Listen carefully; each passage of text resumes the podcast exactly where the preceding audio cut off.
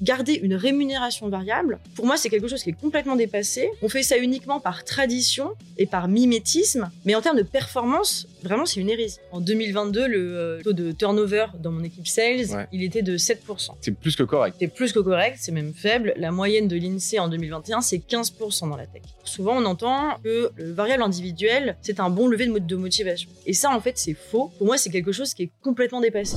Hello les amis, aujourd'hui on va parler d'un sujet qui me tient à cœur, le variable. Et il y a quelque chose, euh, une question qui m'est venue, qui est comment des sociétés qui ne proposent pas de variable arrivent à recruter, voire à garder des commerciaux chez eux, alors qu'aujourd'hui c'est un marché qui est méga tendu et justement ce type de profil s'arrache à prix d'or. Pour répondre à cette question, j'ai appelé une personne de chez Luca, Luca qui est une boîte qui est en pleine croissance, qui vient de faire une super levée de fonds. Cette personne-là, ça fait 5 ans qu'elle est dans cette société. Elle est passée de bizdev à directrice commerciale et elle n'a eu aucun variable individuel. Comment elle a fait? Elle va nous l'expliquer. Je l'ai nommée Marie Lambert. Hello Marie, comment tu vas? Salut Ariel, très bien et toi?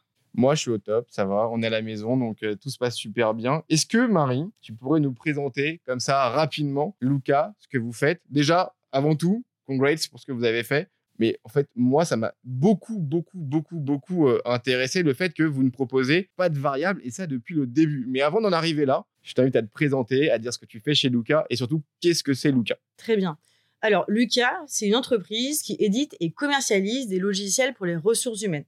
Concrètement, ça va de logiciels pour euh, gérer les congés, les notes de frais, au suivi des entretiens d'évaluation. Alors moi, je suis arrivée là-bas en 2017 comme BizDev. Ensuite, je suis passée manager, puis directrice commerciale. À l'époque, on était une dizaine contre euh, plus de 100 aujourd'hui. Aujourd'hui, mon rôle, je suis responsable de deux départements, le département mid-market et le département enablement. Rapidement, le mid-market, nous, on va se concentrer sur la vente à des entreprises qui vont nous rapporter environ jusqu'à 20 cas d'ARR, alors que l'enablement, c'est un département sales transverse qui va travailler, par exemple, sur les KPI, la formation, l'outillage, etc., etc. Ok, aujourd'hui, tu as une force commerciale de combien de personnes concrètement? Alors, on est une centaine de sales et du coup, dans mes équipes, une trentaine. Ok. Et euh, il y a zéro sales qui a euh, un variable. On est d'accord? Je te confirme, pas de variable individuelle chez Lucas. Ah, j'adore. Bon, rapidement, on va, on va commencer à la base, la genèse. Concrètement, est-ce que le fait de ne pas mettre de variable chez Luca, ça fait partie de l'ADN même de la boîte? C'est-à-dire, à la création, genre, vous avez dit, OK, euh, nous, on mettra pas d'ADN quoi qu'il arrive. Alors, pour te donner un petit peu d'historique, Lucas, c'est une boîte qui a été créée il y a plus de 20 ans. OK La suppression euh, du variable individuel, ça a été décidé en 2015. Alors, autant te dire que là, dans le département commercial, il n'y a plus personne qui était présent à cette époque. OK. Pourquoi est-ce que ça a été décidé? Alors, pour tout un certain nombre de raisons. Déjà, euh, c'est beaucoup plus simple de gérer une équipe commerciale sans variable. Ça veut dire que tu n'as pas de plan, euh, de, euh, de- de plan de commissionnement à créer, à renégocier chaque année. Ensuite, ça crée un certain climat, et notamment un climat d'entraide. C'est-à-dire que chaque nouvelle recrue, ça va être vu comme quelqu'un qu'il va falloir aider à progresser rapidement et non pas comme un potentiel concurrent. Euh, une autre chose, c'est que ça va garantir une vente qualitative. Euh, les sales vont pas aller voir les devs pour leur demander d'adapter leur roadmap euh, potentiellement pour un besoin qui n'est pas représentatif du, du marché. Donc aujourd'hui, tu me dis que concrètement, le fait de ne pas avoir de variable, ça évite des sales à se tirer dans les pattes, concrètement. D'accord? Question si les territoires sont bien justement euh, concis, cadrés, est-ce que justement on peut éviter ça et mettre un variable? En fait, pour moi, il y a deux choses. C'est que déjà, le fait de ne pas mettre de variable, ça va nous obliger à jouer sur d'autres leviers de motivation. Ça, c'est un premier point qui est très important et sur lequel on travaille beaucoup chez Lucas. Et la deuxième chose aussi, c'est qu'il y a un postulat selon, selon lequel mettre en place un variable, euh, un variable individuel, c'est un levier de motivation. Selon moi, ce postulat, et pas que selon moi d'ailleurs, ce postulat, il est complètement faux. Donc, pour commencer par les différents leviers de motivation sur lesquels on va pouvoir travailler, le premier, euh, ça va être le fait de euh, donner des missions intéressantes aux collaborateurs. Alors, au-delà, bien sûr, euh, de leur mission de sales, on va leur permettre de s'épanouir sur tout un tas d'autres missions qui sont valorisantes. Par exemple, la possibilité de faire du coaching pour les nouveaux arrivés, de devenir coach certifié aussi, au-delà d'un, euh, à partir d'un certain moment. Euh, ils ont la possibilité de s'investir, de s'investir aussi sur ce qu'on appelle des side projects. Ils ont également la possibilité de s'investir sur des projets qui sont communs à l'ensemble de l'entreprise, des projets internes. Alors, il y a un projet particulièrement important en ce moment, c'est celui du déménagement. Eh bien, il y a plusieurs personnes euh, de l'entreprise, y compris des sales, qui ont pu s'investir dans le choix des locaux, mais aussi dans l'aménagement de l'espace. Ok, donc si je comprends bien, aujourd'hui, en fait, le variable finalement euh, numéraire, il est transformé en responsabilité pour notamment les sales, mais en fait pour n'importe quelle personne de la boîte qui va justement pouvoir accéder à des décisions qui sont stratégiques pour la société, euh, donc pour Luca, ou qui vont euh, permettre justement d'améliorer le bien-être en entreprise pour les autres collaborateurs et l'adhésion à la boîte la cohésion d'équipe et tout ça, donc, va permettre de pouvoir augmenter la performance de la boîte. Alors oui, mais pour moi, ça ne vient pas en remplacement. Et il y a d'autres choses aussi. La possibilité de se former, ça aussi, c'est quelque chose qui est très important, et notamment la possibilité de se former entre pairs. Euh, nous, on mise beaucoup sur la formation, la formation initiale et continue.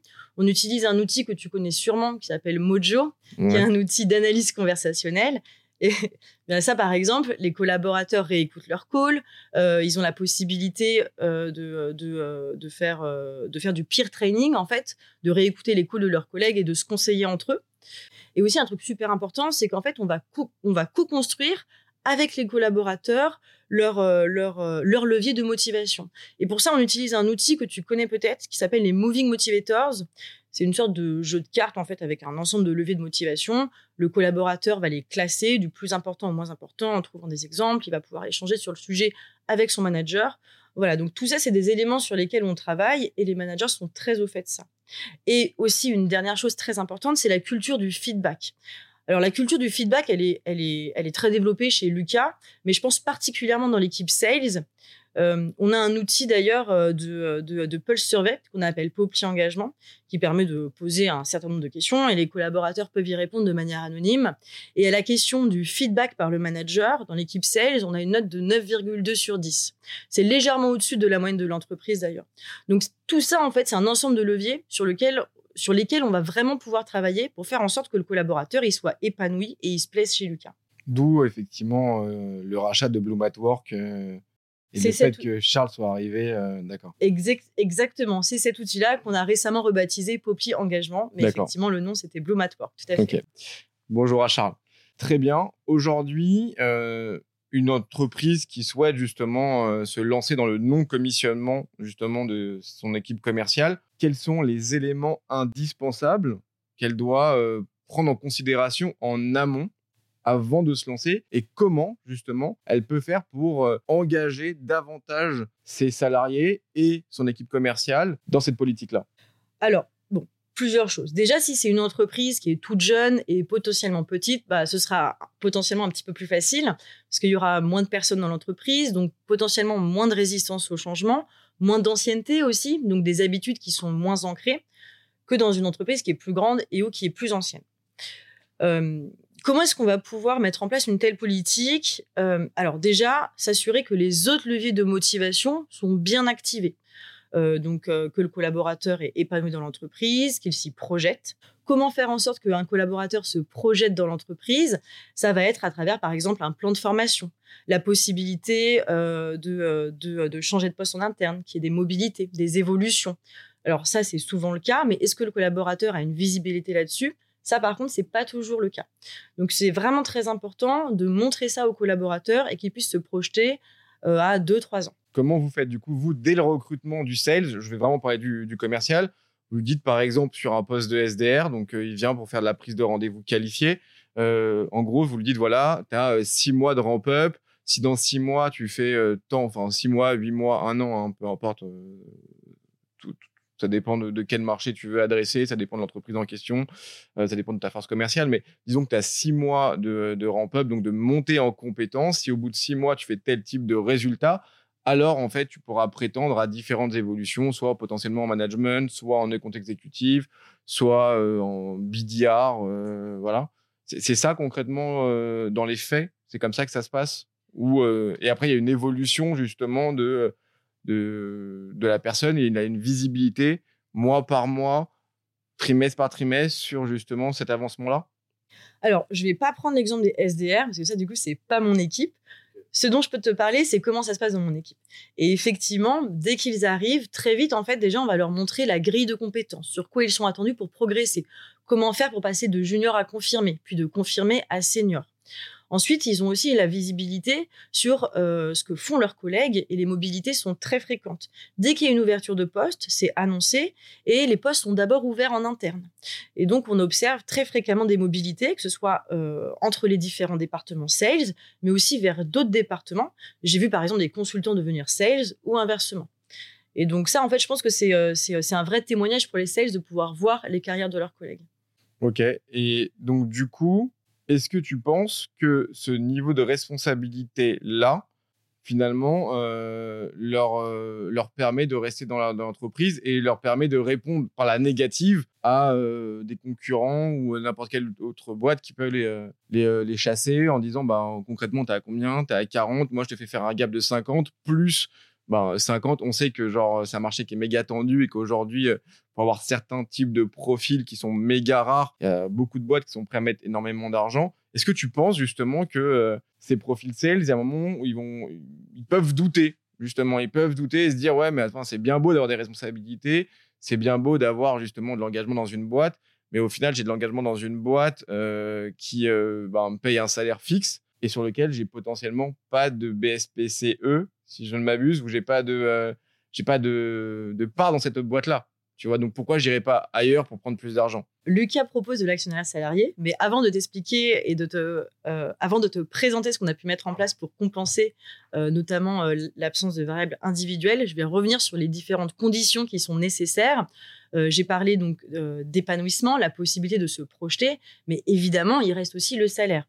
pour moi, une des conditions pour passer à une absence de variable, c'est aussi que le salaire fixe qui soit proposé soit à minima au marché, voire un petit peu au-dessus.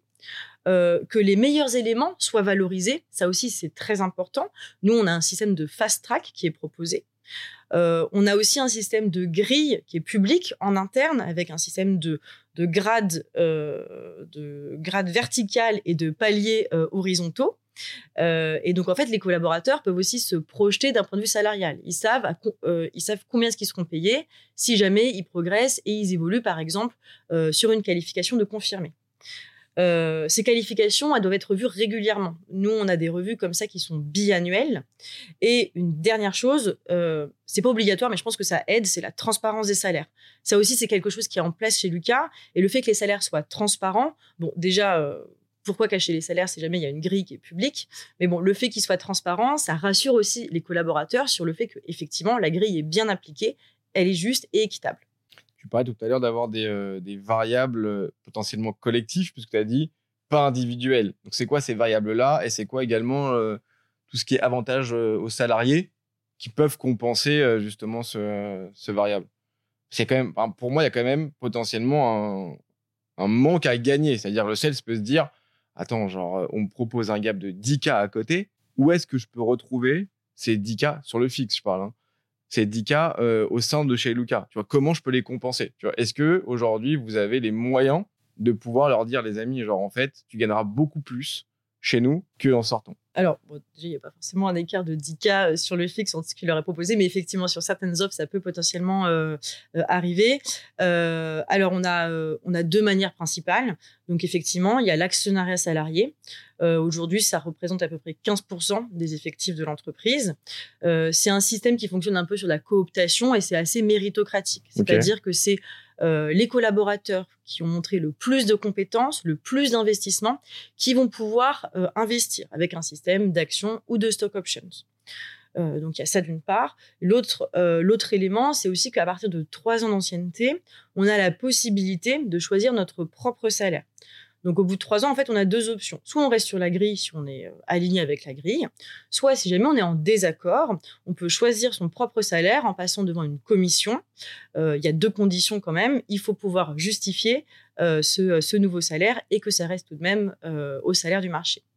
Ok, mais du coup, ça crée pas des ça crée pas des conflits en interne, justement, ce type euh, de comportement C'est-à-dire, OK, mais pourquoi lui, il gagne plus que moi alors qu'il y avait une grille, que le salaire doit être justement euh, ben, transparent? Eh bien, il gagne plus parce qu'il l'a demandé, parce qu'il l'a justifié. Euh, je pense un élément aussi à ne pas sous-estimer, c'est la pression que ça peut engendrer. et ça, il y a plusieurs personnes qui l'ont qui l'ont rapporté. Être payé plus qu'un de ses collègues, alors que potentiellement on est un petit peu moins performant, un petit peu moins performant, euh, ça peut poser des questions de, légitimité. Ah, je crois que tu allais dire qu'en fait, il y a des objectifs qui sont différents de tes collègues. C'est-à-dire qu'en fait, euh, c'est les mêmes objectifs entre Pierre et Paul ou entre. Euh, en fait, on s'en fout. Mais en fait, c'est plutôt en interne comment cette augmentation peut être perçue par justement tes pairs. Ok. Et donc, du coup, potentiellement créer de la jalousie. Ou en tout cas, de la pression et donc potentiellement avoir un impact derrière sur une ambiance qui commence à, sentir mauvais, quoi. Bah, je dirais pas ça parce qu'en fait, du coup, cette situation se, euh, euh, euh, cette situation se produit assez peu. Ok. et les rares cas où ça a pu se produire, ça n'a pas du tout généré ça. Mais par contre, effectivement, c'était une pression supplémentaire pour la personne qui avait demandé un salaire un petit peu au-dessus de la grille. Ok.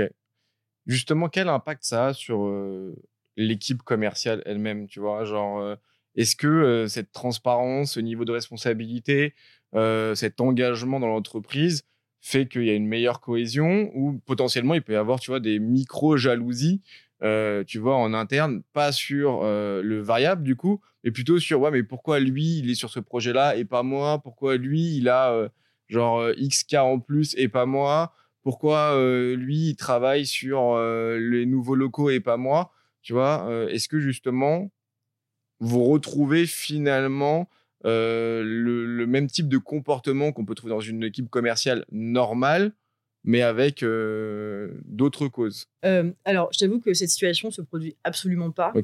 des nouveaux projets, des nouvelles responsabilités, on en propose très régulièrement. Et c'est sur la base du volontariat. Donc, en fait, on fait très régulièrement un appel à volontaires et les personnes qui sont intéressées se, euh, se, proposent. Donc, on n'est pas du tout, du tout, du tout dans, cette, euh, dans, cette, euh, dans ce cas de figure-là. comment je peux l'expliquer? Peut-être un élément, c'est que en fait, dans notre process de recrutement, la dernière étape, c'est une étape de grand oral et en fait, c'est un peu un entretien collégial où il y a une dizaine de personnes réunies.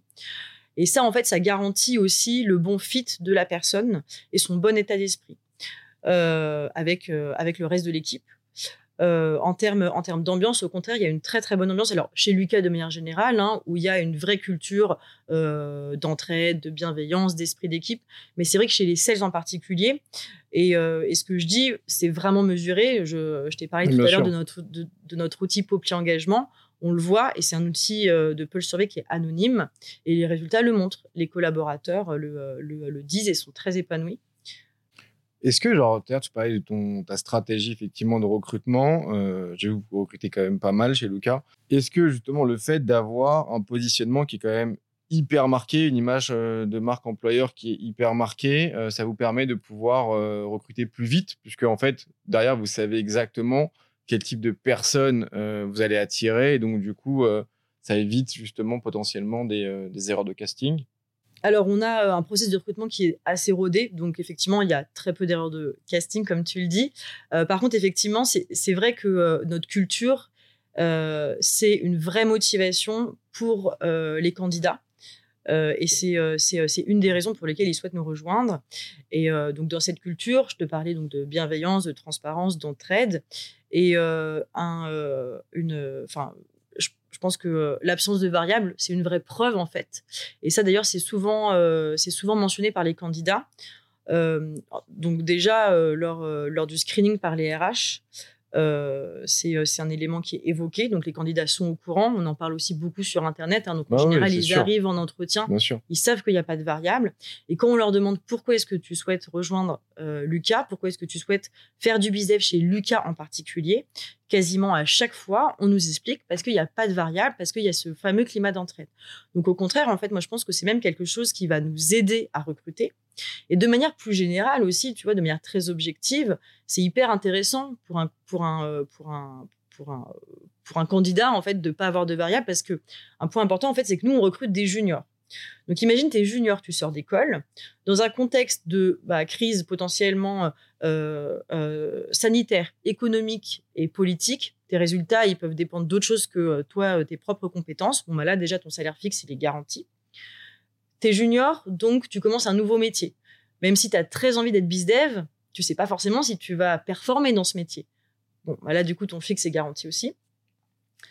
Euh, tes, euh, tes, collègues vont pouvoir t'aider, vont pouvoir te former euh, parce qu'ils ne sont pas variabilisés. Donc, en fait, de toute façon, ils vont pouvoir passer du temps à te former et à t'aider à contribuer à, l'effort collectif, à la performance collective.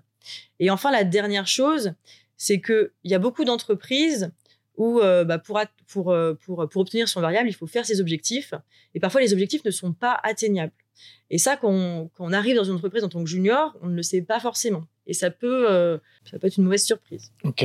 Euh, donc pour ces, voilà, pour tous ces éléments-là, c'est, euh, c'est, très rassurant d'être, c'est très rassurant pour pour un candidat de rejoindre une entreprise sans variable. Ok. Un sales qui prend un fixe, quoi qu'il arrive, le fixe il est garanti. Donc en fait. Euh, oui, mais quand tu as un fixe à 20K avec 24 variables ou euh, oui, après, variables, ça dépend ce que tu vas accepter, tu vois ce que je veux dire. Euh, si en fait il y a un fixe à 20K et que tu sais que tu en mérites 30, enfin tu en veux 35, comme chez Luca lorsqu'ils vont justement aller pitcher pour avoir un salaire qui mérite, en tout cas qui pense mériter, dans ces cas c'est pareil, tu n'acceptes pas une offre si tu penses que effectivement c'est pas. Le fixe ne te convient pas. Moi, j'ai toujours dit, un bon sales, c'est un sales qui a faim sans être affamé. Euh, même si tu as un petit fixe et un gros variable, si le fixe ne te permet pas de vivre correctement, alors en fait, tu n'iras pas déclencher ton variable parce que tu vas être en mode euh, mort de faim. Donc ça, je suis complètement d'accord avec toi.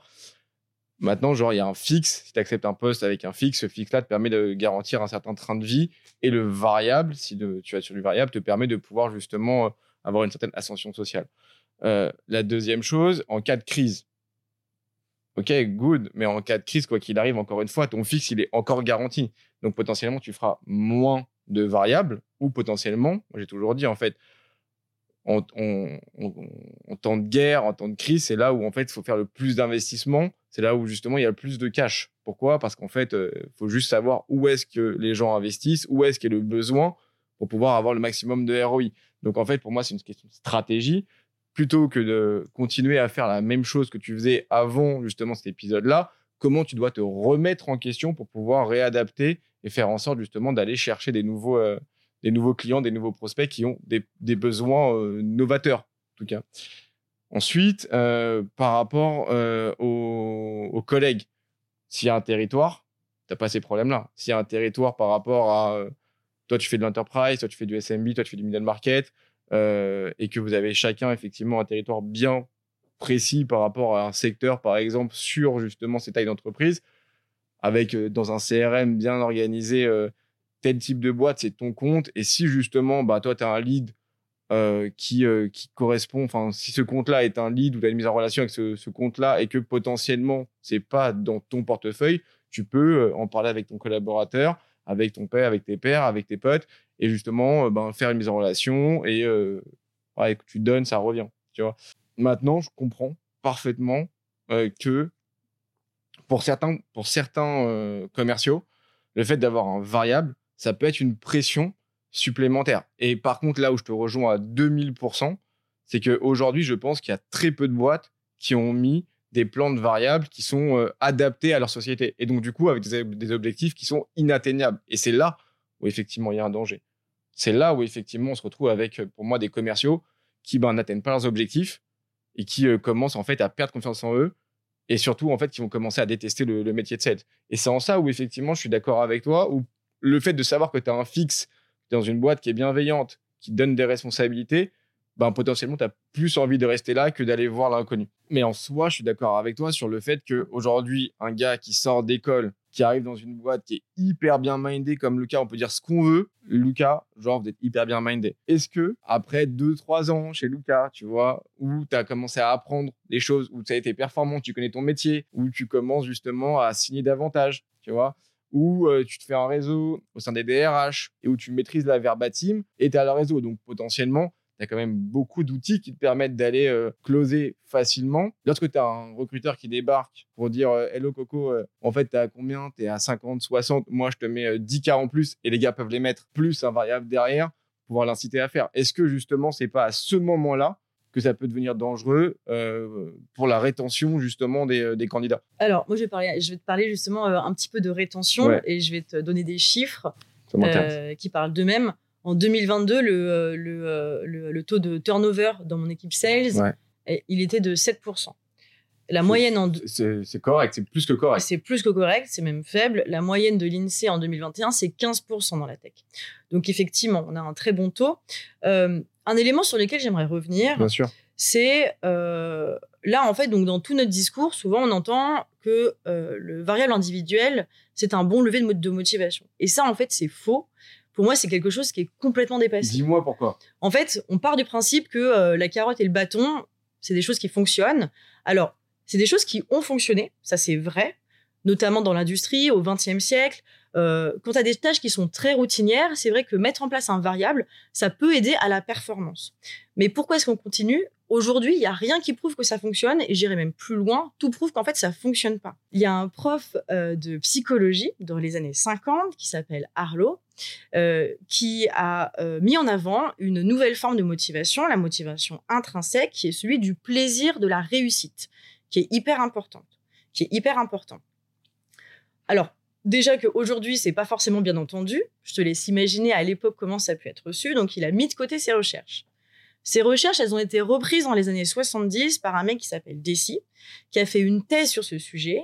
Et Deci, il écrit noir sur blanc dans sa thèse, et ça a été prouvé par des expériences, que quand tu mets en place un variable, eh ben, l'individu, il est moins motivé pour, pour, euh, pour, euh, pour finaliser sa tâche. Alors autant te dire que sa thèse a été très controversée, il a même été viré d'une école de commerce euh, euh, à cause de ça.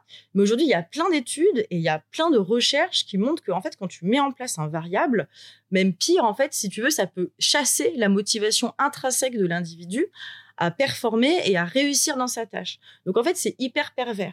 L'autre point aussi, c'est que quand on pense que euh, une rémunération variable, ça peut motiver quelqu'un, en fait, c'est partir du principe que l'individu, il est super rationnel. Or, c'est pas vrai, on n'est pas rationnel, tu vois. On doit faire des économies, on n'en fait pas. Ça fonctionne pas comme ça. C'est beaucoup plus complexe. on n'est pas encore à la fin du mois. Hein. Euh, un exemple que j'aime bien citer, tu vois, euh, on va faire un petit saut dans le temps.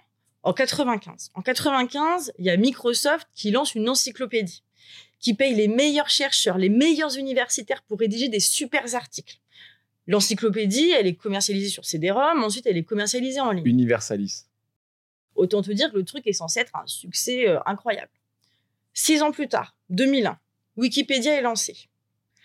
Bon, la conclusion c'est quoi? C'est qu'en 2009, euh, l'encyclopédie de Microsoft, c'est un échec total, alors que Wikipédia, qui fonctionne uniquement avec le travail de bénévoles, eh ben, c'est un succès. Aujourd'hui, c'est 60 millions d'articles, c'est traduit dans plus de 300 langues. Et pourquoi est-ce que les mecs, ils continuent à bosser gratuitement pour, pour, pour, euh, pour Wikipédia? C'est le plaisir de la réussite, en fait. Donc, garder, garder un variable, euh, garder une rémunération variable, pour moi, c'est quelque chose qui est complètement dépassé. On fait ça uniquement par tradition et par mimétisme. Mais en termes de performance, vraiment, c'est une hérésie. Et c'est prouvé scientifiquement. Ok, ok, ok, ok. Après, encore une fois, genre, euh, Halo, c'est dans les années 50. Oui, mais c'était reprouvé bien après. Et il y a plein de recherches qui sont beaucoup non, non, mais Après, euh. en, fait, je pense qu'il y a. On a, on a, des points de désaccord et c'est normal et c'est ça qui fait justement le, dialogue et c'est ça que j'adore vraiment et c'est pour ça que je voulais que tu viennes et j'espère que c'est bienveillant et si c'est pas le cas tu me le dis direct et, euh, et, j'adapte. Euh, moi en fait, tu me parles de, de plaisir, plaisir du le plaisir du quoi tu m'as dit? Le, plaisir de la réussite. Le plaisir de la réussite, ouais. Le plaisir de la réussite, merci. Tu parles de plaisir de la réussite. Pour moi, le plaisir de la réussite, c'est le closing. En fait, si je close, c'est que tout ce que j'ai fait en amont, je l'ai bien fait. C'est exactement ça. Mais si je close. C'est l'argent ou c'est le booking qui te motive? Mais c'est les deux. C'est le. Moi, il y a trois trucs qui me font kiffer. La première chose, c'est j'ai bien travaillé et en fait, ça paye. Ok, c'est closing, c'est euh, super, tu as, couru un marathon et donc du coup, effectivement, t'as fini, t'as fini premier ou deuxième, on s'en fout. Quand t'as fait un marathon, euh, t'as fini, t'as closé, c'est cool. Quand t'as une médaille, tu la kiffes la médaille. Tu, est-ce que tu le fais pour une médaille? Bah, à part si tu veux collectionner les trophées. Et si tu veux collectionner les trophées, bah dans ces cas-là, effectivement, la médaille, tu la veux absolument pour la mettre euh, dans, euh, dans ton armoire, tu vois, genre, et tu veux, tu veux qu'on la voit surtout, ok? Ensuite, tu parles de performance. Moi, je pense aujourd'hui qu'en fait, un sales, s'il il a un variable qui est bien adapté, en fonction, encore une fois, de what 1000 euh, éléments, pour moi, c'est un, c'est un, c'est pas un problème sur le variable, c'est un problème sur le calcul du variable. Donc, encore une fois, moi, je te rejoins sur, oui, c'est plus rassurant de pas avoir de variable. Déjà, un, moi, ça me saoule de le faire. Tu vois, genre, j'ai pas besoin de le faire parce que tu vas devoir le, mettre en, enfin, vu la vitesse à laquelle vous, euh, vous développez, ça va être mis, remis en question tous les 12, 18 mois. Et ensuite, il y a un autre élément, selon moi, qui euh, qui est pas pris en compte, c'est la partie prime, tu vois. Et, la partie prime, c'est ouais, t'as bien fait ton boulot, ou ouais, t'as bien, je sais pas, on, voulait rentrer dans tel compte, on n'y arrivait pas, tu l'as fait. Bah là, pour moi, j'ai un la satisfaction, genre je l'ai fait. En fait, je l'ai fait, je l'ai bien fait. Je l'ai bien fait grâce potentiellement à mon manager, grâce à mes collègues.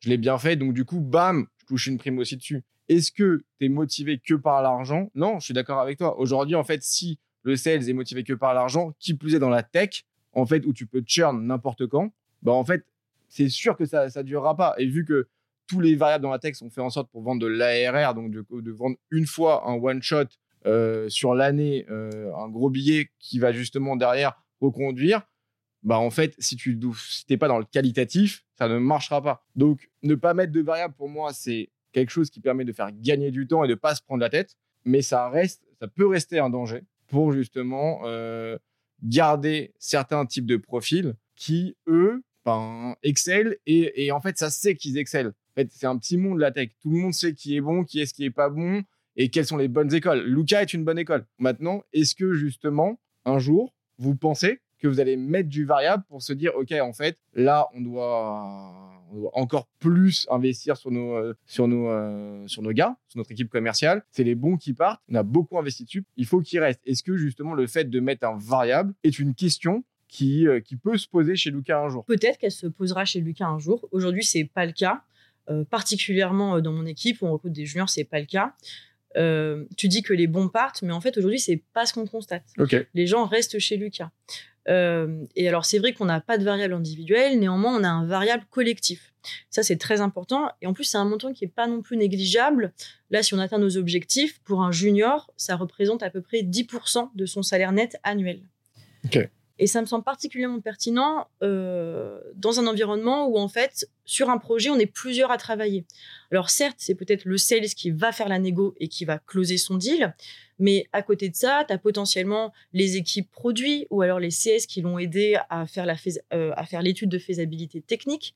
Si on a bien vendu, c'est aussi parce que bah, nos produits sont bons, ça c'est grâce aux produits, parce qu'ils sont bien mis en avant en ligne grâce à l'équipe marketing, parce qu'on a des super notes sur Trustpilot, et ça, c'est grâce au CS, etc., etc. Donc, pour moi, c'est vraiment un travail collectif, en fait. Donc, on a un variable, c'est juste que le variable, il est collectif. Il y a ça d'une part, et d'autre part, les meilleurs éléments, on a une manière de les mettre en avant. Tu as effectivement, et, et, ça de manière individuelle, tu as l'actionnaire salarié, ça tout le monde n'y a pas droit, et tu as ce système de fast track qui permet de valoriser euh, les meilleurs éléments. Non, non, mais c'est smart. Mais, par contre, on est d'accord qu'il il reste une motivation euh, financière, même si elle est collective. C'est-à-dire que c'est pas juste. Euh, en fait, une boîte qui aujourd'hui se dit ouais, euh, moi je vais mettre que des fixes, même s'ils sont à 10-15% au-dessus du marché, mais il y aura pas de variable, il y aura pas de d'action salariale ou de participation justement à l'actionnariat possible.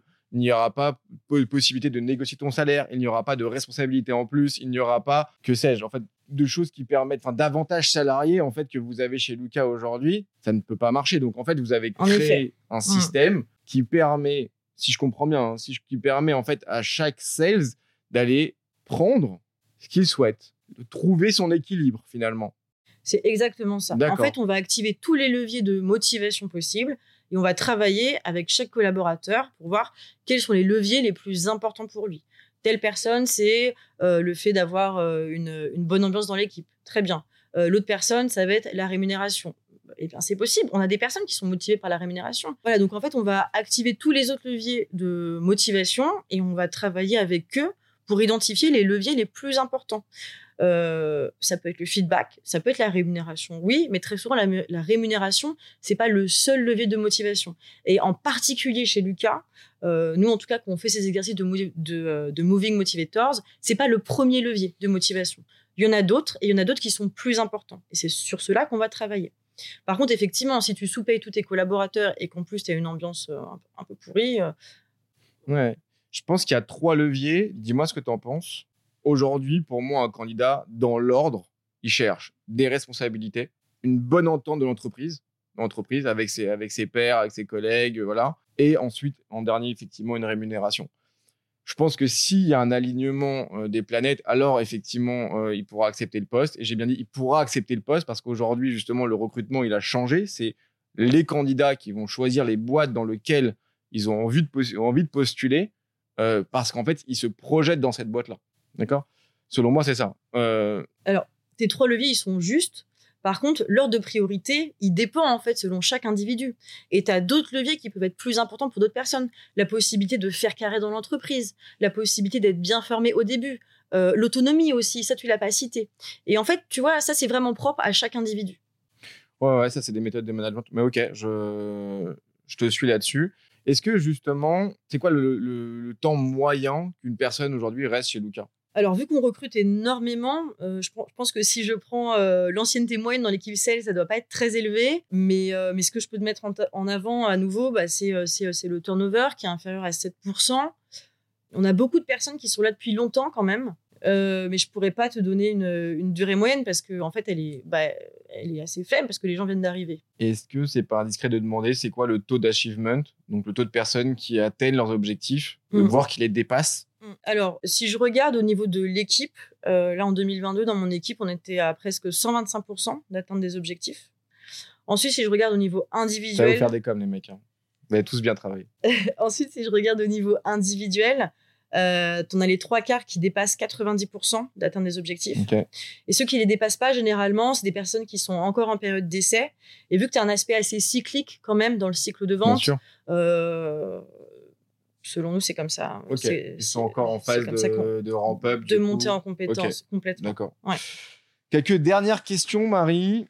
Parlons un peu de management. Euh, tu discutes avec tes pairs, Marie. Donc, du coup, je pense que tu communiques beaucoup avec euh, d'autres directeurs commerciaux, directrices commerciales, pardon. Est-ce que tu as identifié des différences par rapport justement euh, au style de management entre ben, des boîtes qui n'ont pas de variables individuelles et des boîtes qui en ont? Alors en effet, je dirais euh, la différence principale, euh, c'est le temps et l'énergie que l'on consacre à la formation, soit la formation initiale ou la formation continue. En fait, à nouveau, hein, chaque nouvelle recrue, c'est vu comme quelqu'un qu'il va falloir former rapidement pour que la personne puisse contribuer à la performance collective. Et vu que toi, en tant que sales, de toute façon, tu n'es pas variabilisé, eh bien, tu peux passer du temps à former ces nouvelles recrues. Donc ça, je dirais, c'est la, c'est la, c'est la différence principale.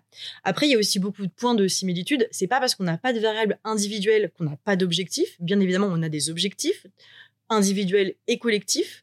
Euh, on les suit, on les suit régulièrement, euh, on se félicite pour les bookings. Donc voilà, on est quand même très axé chiffres, euh, malgré le fait qu'on n'ait pas de, de, de variables individuelles. Question, c'est comment un closing chez, chez Luca? C'est-à-dire?